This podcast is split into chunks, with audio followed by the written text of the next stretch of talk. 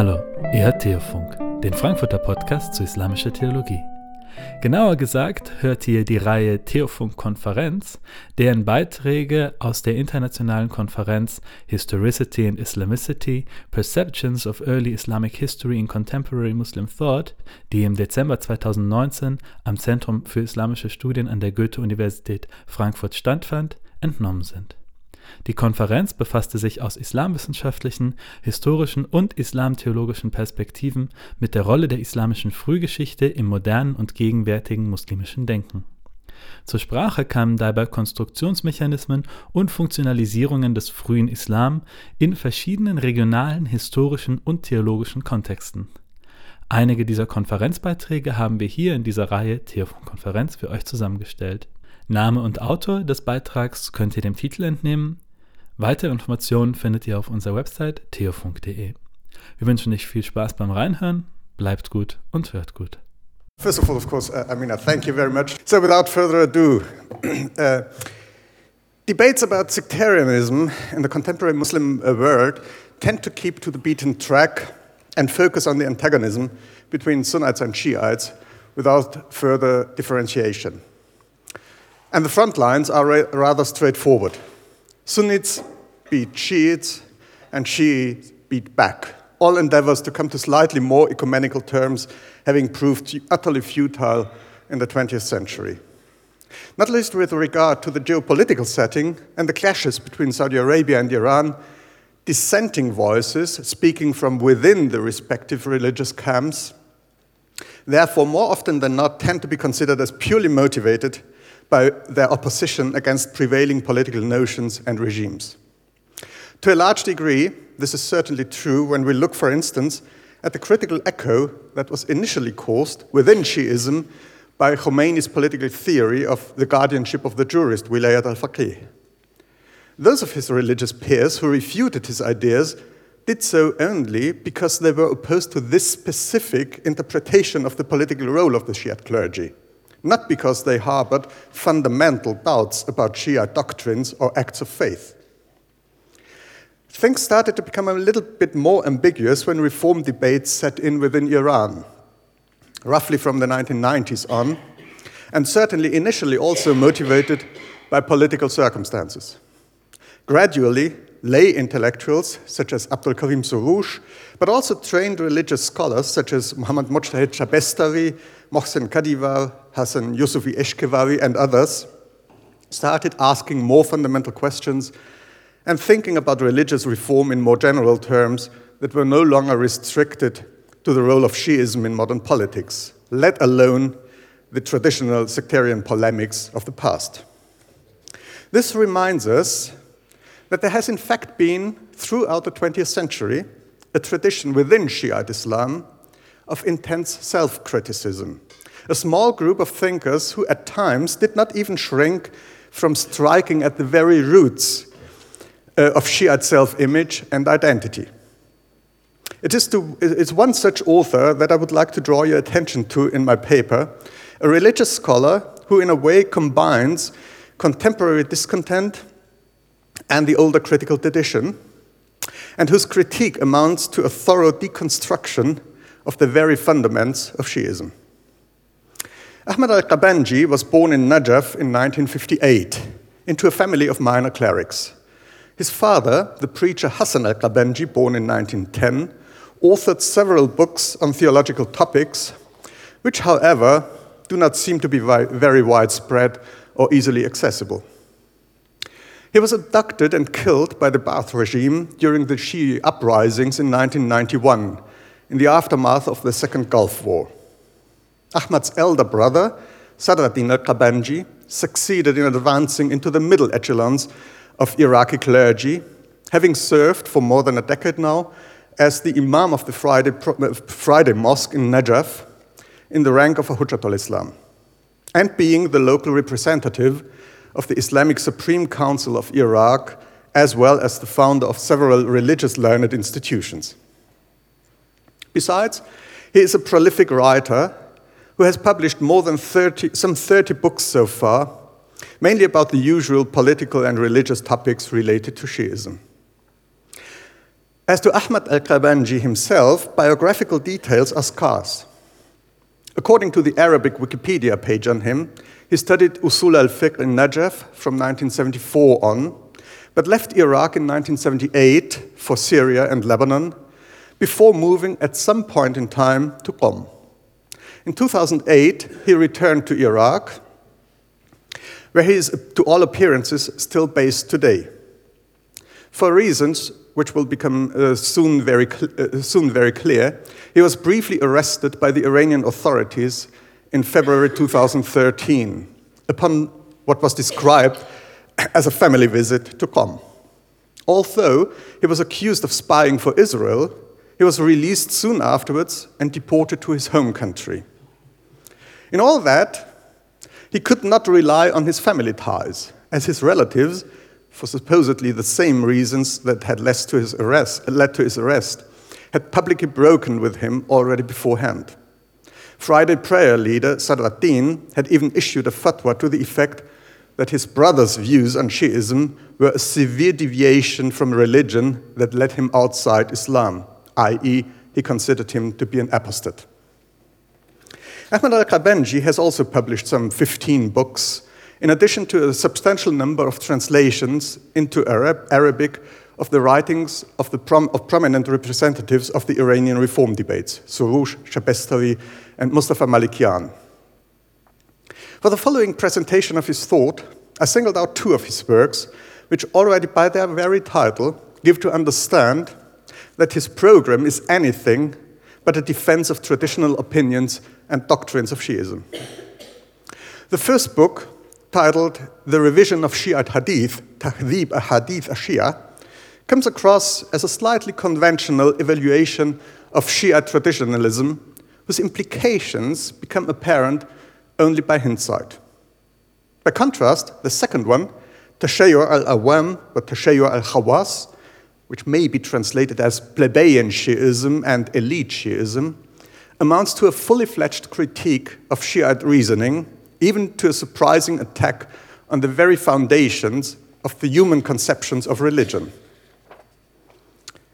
Qabanji opens his book, Tahdhib Hadith Shia, so to speak, allegro con brio, as the very, first, uh, the very first pages of his introduction consist of a furious lament over the cultural and intellectual backwardness of the Muslim Ummah, caused in his eyes by the blind and uncritical reference to the transmitted religious texts.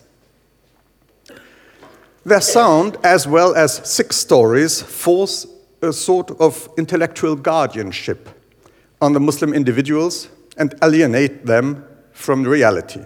What is more, in trying to combat this illness, Qabanji goes on to complain, we hurt the walls of the spiritual authorities and their arrogated power over the people's minds. Because these, quote, selfish shopkeepers from amongst the bishops and theologians, end of quote, perceive any form, any kind of reform as a threat to their position. Intent on preserving their sinecure, they resist everything that might help overcome this backwardness and entail intellectual progress.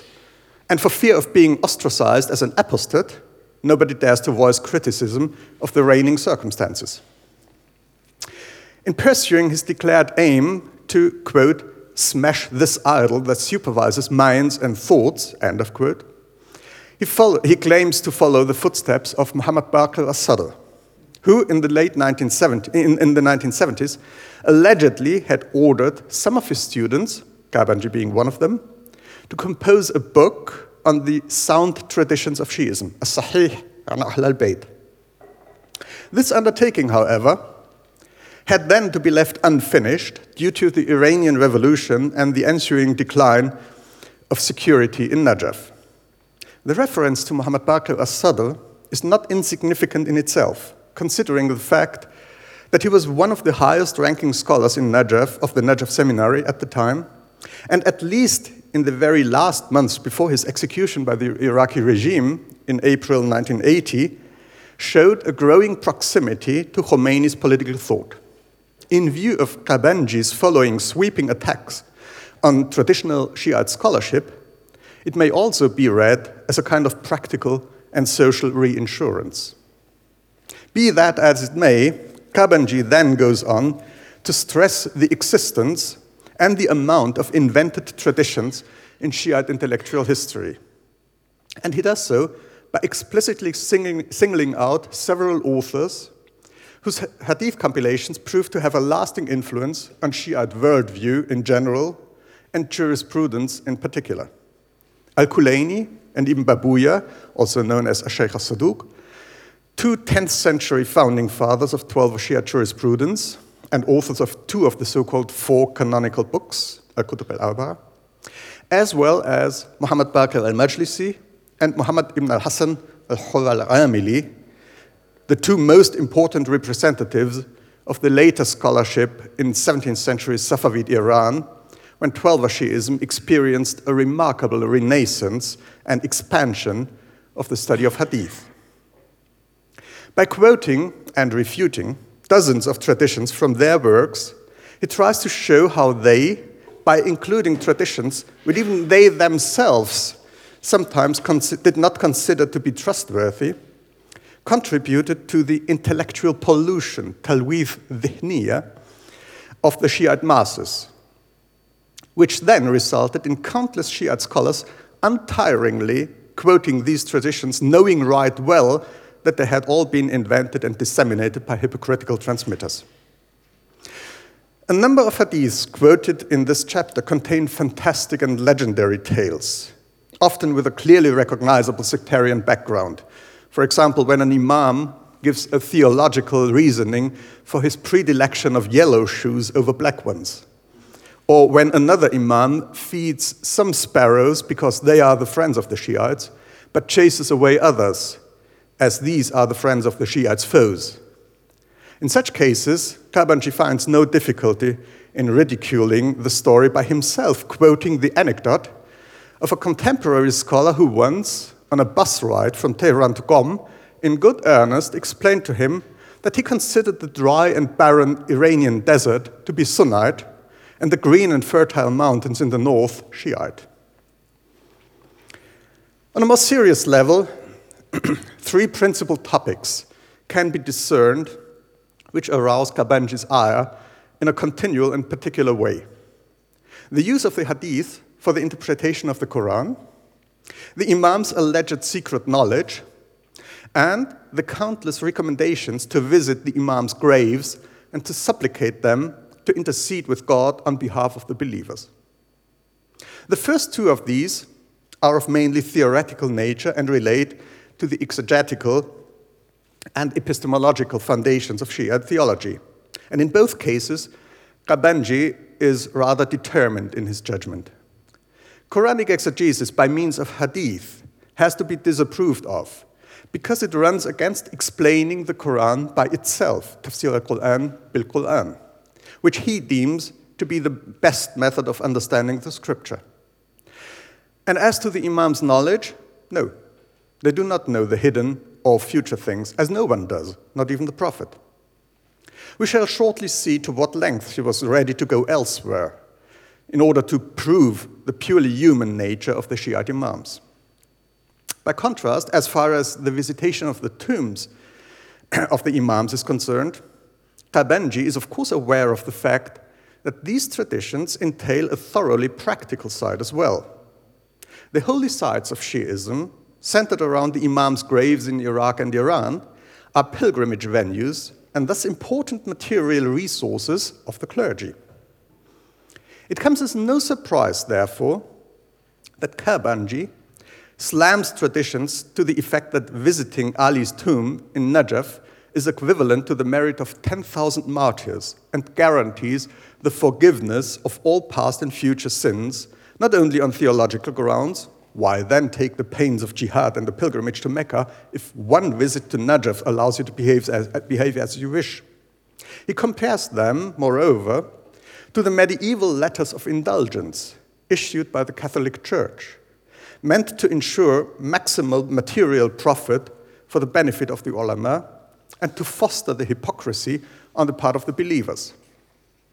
It is, Qabanji exclaims, as Muhammad Abdu once said, upon returning from a journey to Europe.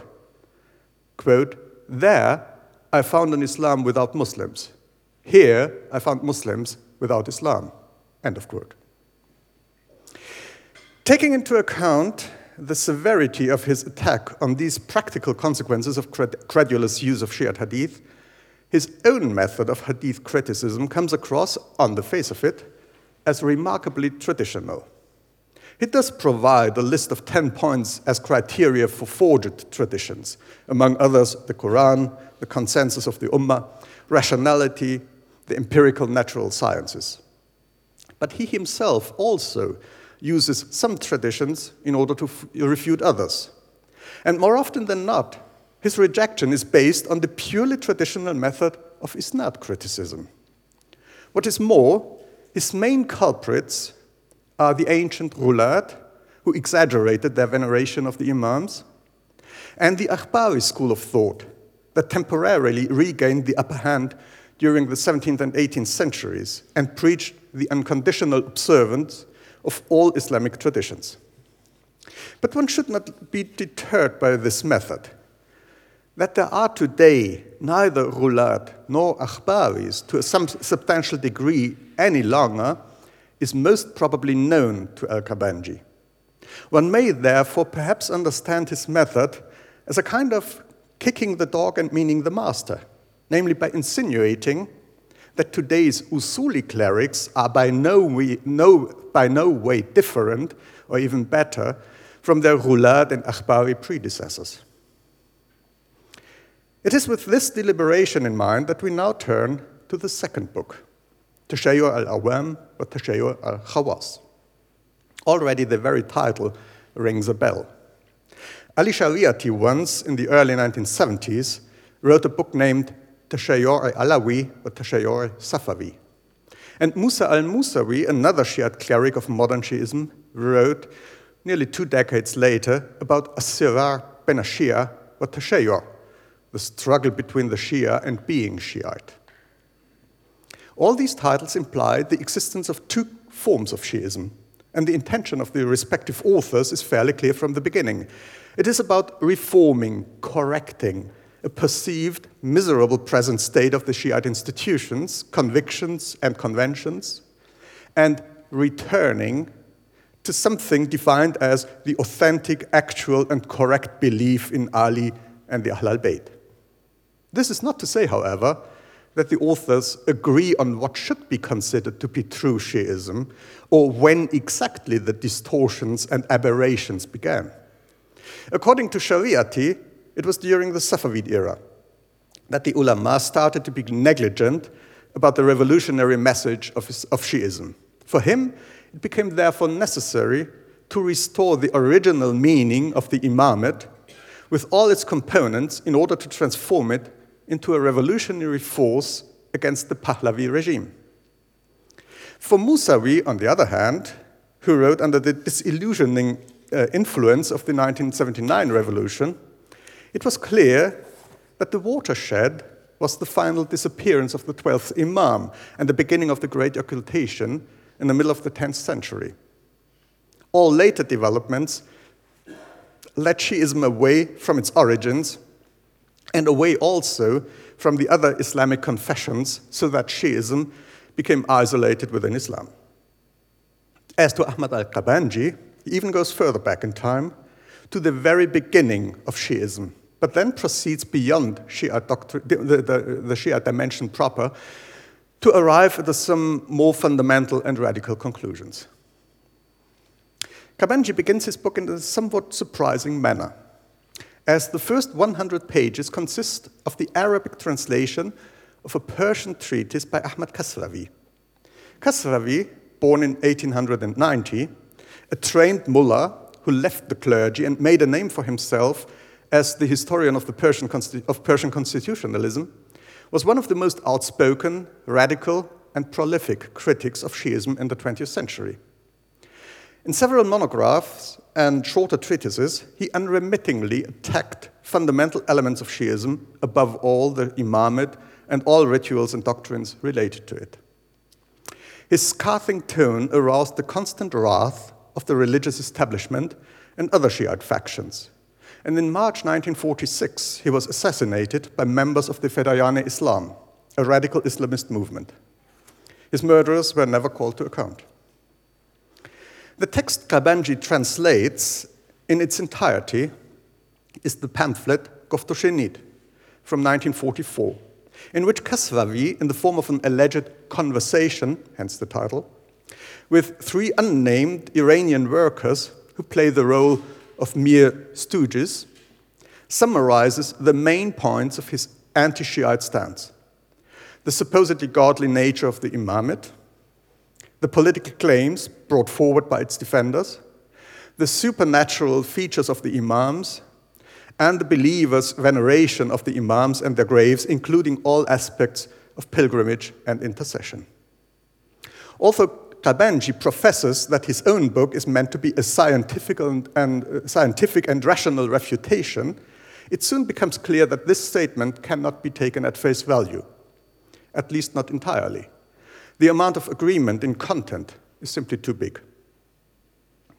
Right at the beginning of his own text, Qabanji refers to Immanuel Kant and the idea of a subjectivist understanding of religion, from which by necessity follows a pluralism of truths, as against the traditional form of religious debates, which tends to stress the distinction between true and false, and therefore to deepen existing conflicts.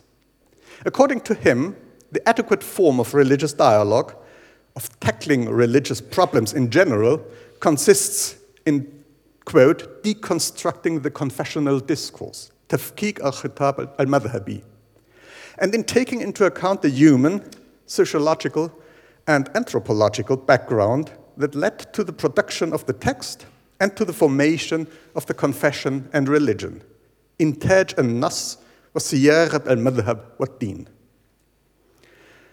Continuing this sort of postmodern approach, Qabanji then makes a basic distinction upon which the rest of his books is book is based. There are, he explains, two groups within Shiism the Tashayyur al Awam, the plebeian or traditional Taqlidi Shiism on the one hand, and the Tashayyur al Khawas, the rational Aqlani and emotional slash psychic Wijdani Shiism of the elite. Now, the idea of the chosen few and the separation of the Muslim community into Khasa, i.e., Shiites, and Amma, i.e., the rest, has always been a hallmark of Shiite theology. But Qabanji turns the tables and applies this concept in a modified sense on the Shiites themselves. The first group, the Awam, he says, uphold an outward identitarian form of Shiism, based on the imitation of the social milieu and the superficial and dogmatic observation of traditions and rituals imposed by society and family. It is against these people, Qabanji is ready to concede, that Kasravi's attack is first and foremost directed.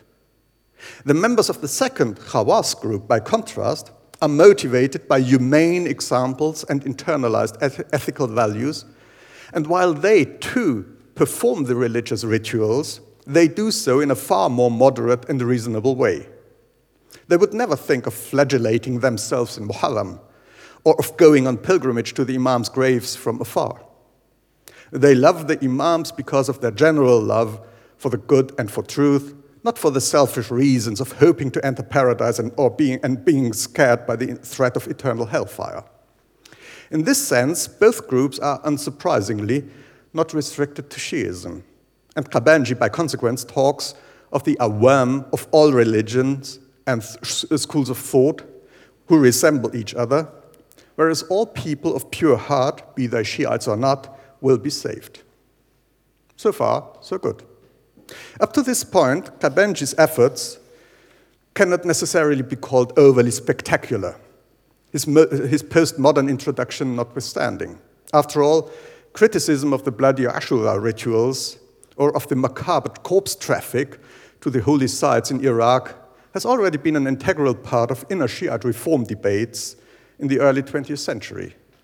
And authors such as Kasravi, Musawi, or for that matter, Qabanji himself in his aforementioned Tahdhib book, struck a far more acerbic tone when making a laughing stock of absurd traditions and obdurate scholars. However, this relatively low keyed touch changes in the following chapters, uh, even if not in tone, but in substance, when Qabanji turns to the very heart of Shiism, the imamate.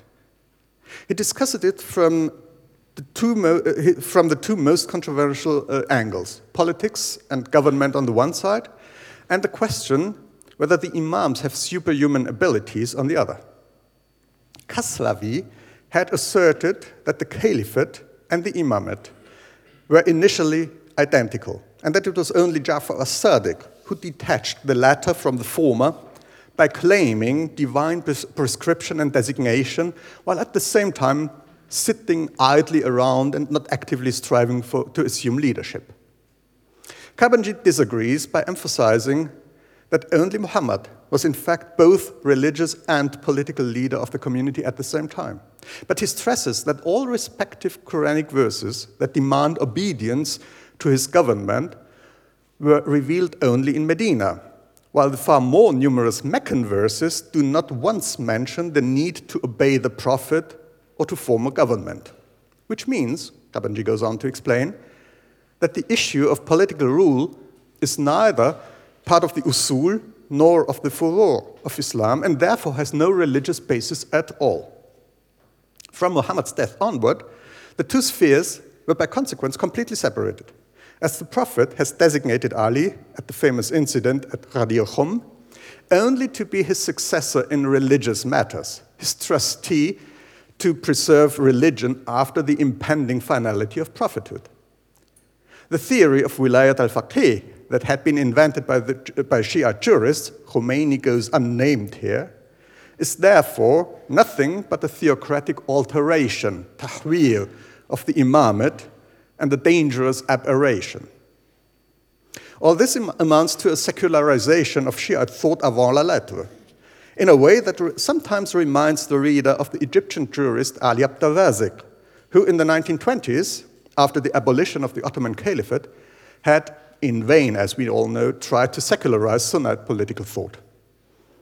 Qabanji then goes even one step further when he turns to the thorny issue of the superhuman characteristics of the Imams.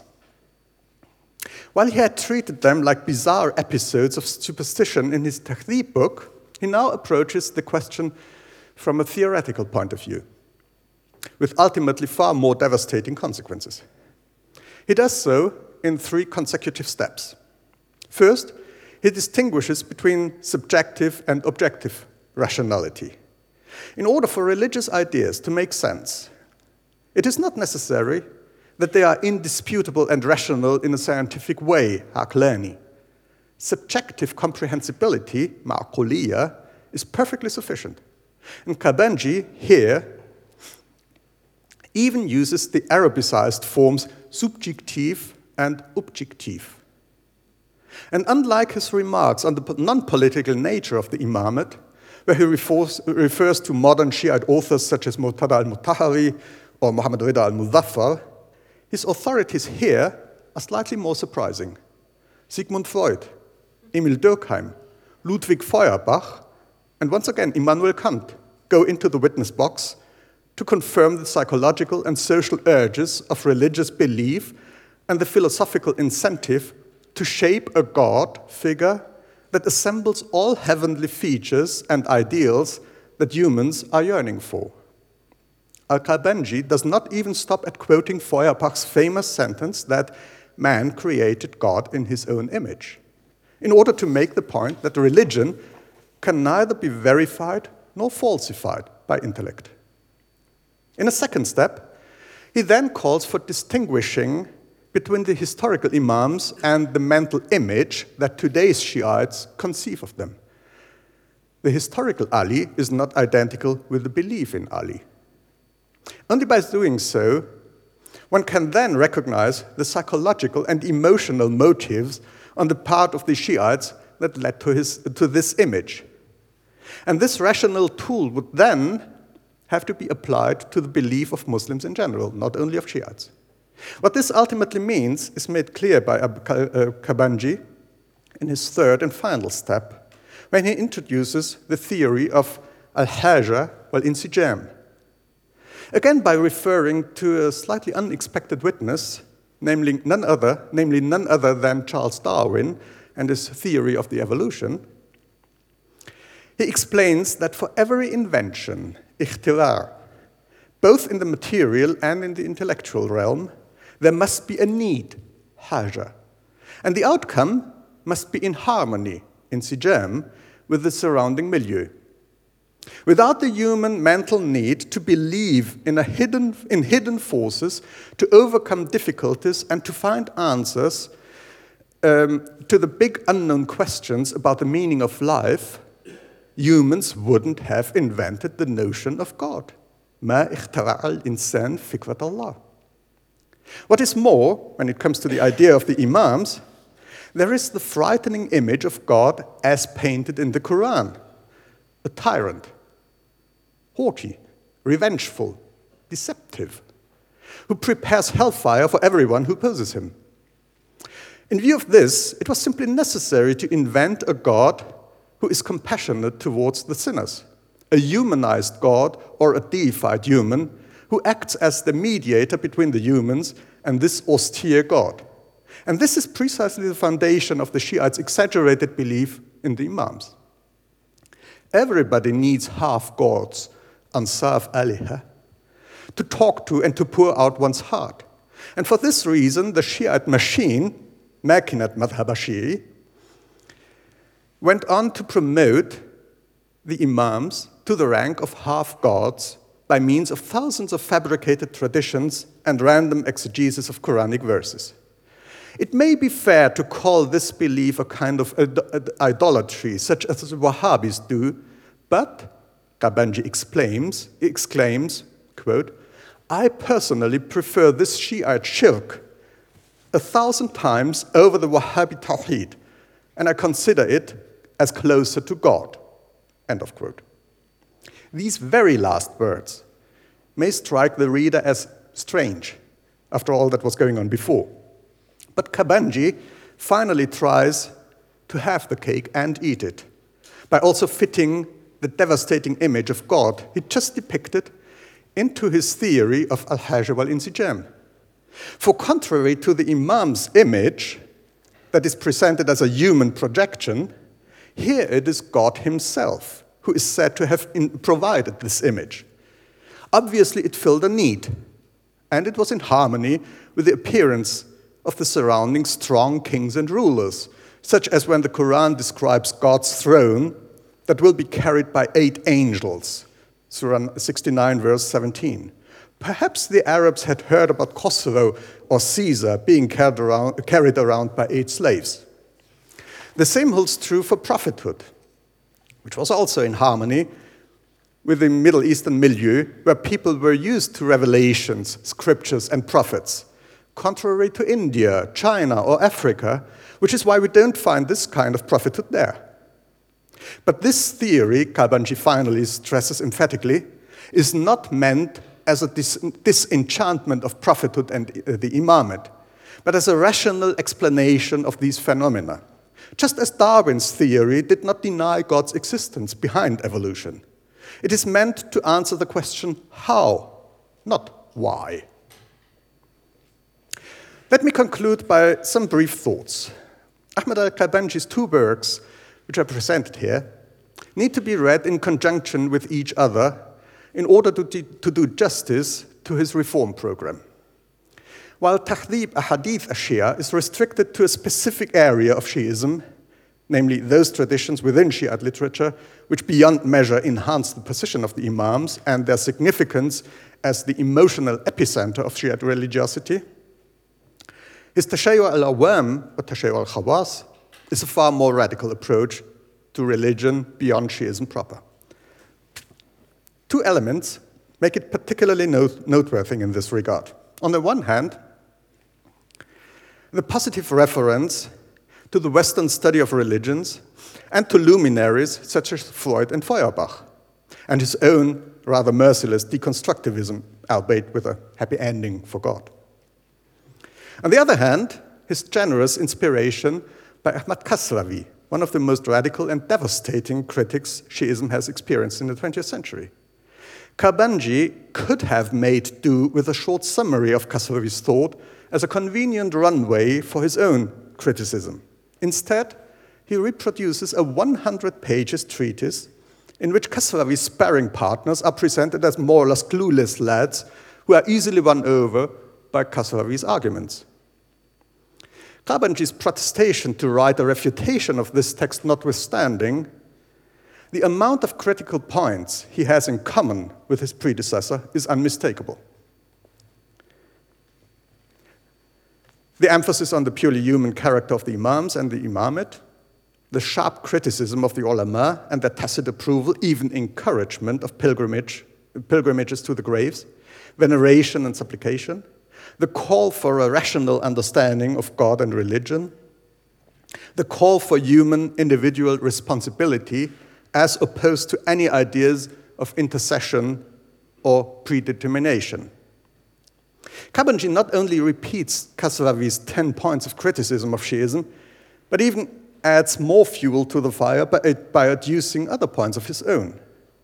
Consistently, he ends his book by singing the praises of, quote, this bold thinker, great historian, and unique critic, critic who may have been too rash in some of his judgment, but who, by being killed by the Fedayeen Islam, again quote, paid the price for his freedom and his courage in an Oriental society that can endure only words of veneration and glorification of religious symbols, and that supports only imitation, induration, petrification, and sanctification for everything old. End of quote. Kasravi is not the only godfather to be considered for Qabanji's criticism. Other Shiite critics of Shiism might be mentioned as well, be they former clerics turned intellectuals, such as Ali Akbar Hakami, Hakami Zadeh or Ali Dashti, critics from within the clergy, such as Shariat Sangalaji or Abul Fadl al or also more recent authors such as Musa al Musawi or Ahmad al Khatib, in addition to the aforementioned Iranian reformist thinkers of recent decades. The common denominator in most cases is their criticism of Shiite hadith, which is easily understandable, as both Shiite identity and self image, as well as large parts of social practice, rest on these traditions the Muharram rites, and the visitation of the graves being the most important examples. This, in turn, makes it comparatively easy for their opponents to denounce them as Wahhabi renegades of Shiism. And Qabanji's ostentatious dissociation from Wahhabism has certainly, certainly to be understood in this light and as another social reinsurance, like the positive reference to Muhammad Baqir as-Sadr. As we have seen, it did not spare him the brief period of imprisonment in Iran in 2013, which comes as no surprise, as Ruhollah Khomeini is the elephant in the room, as far as Qabanji's second book is concerned.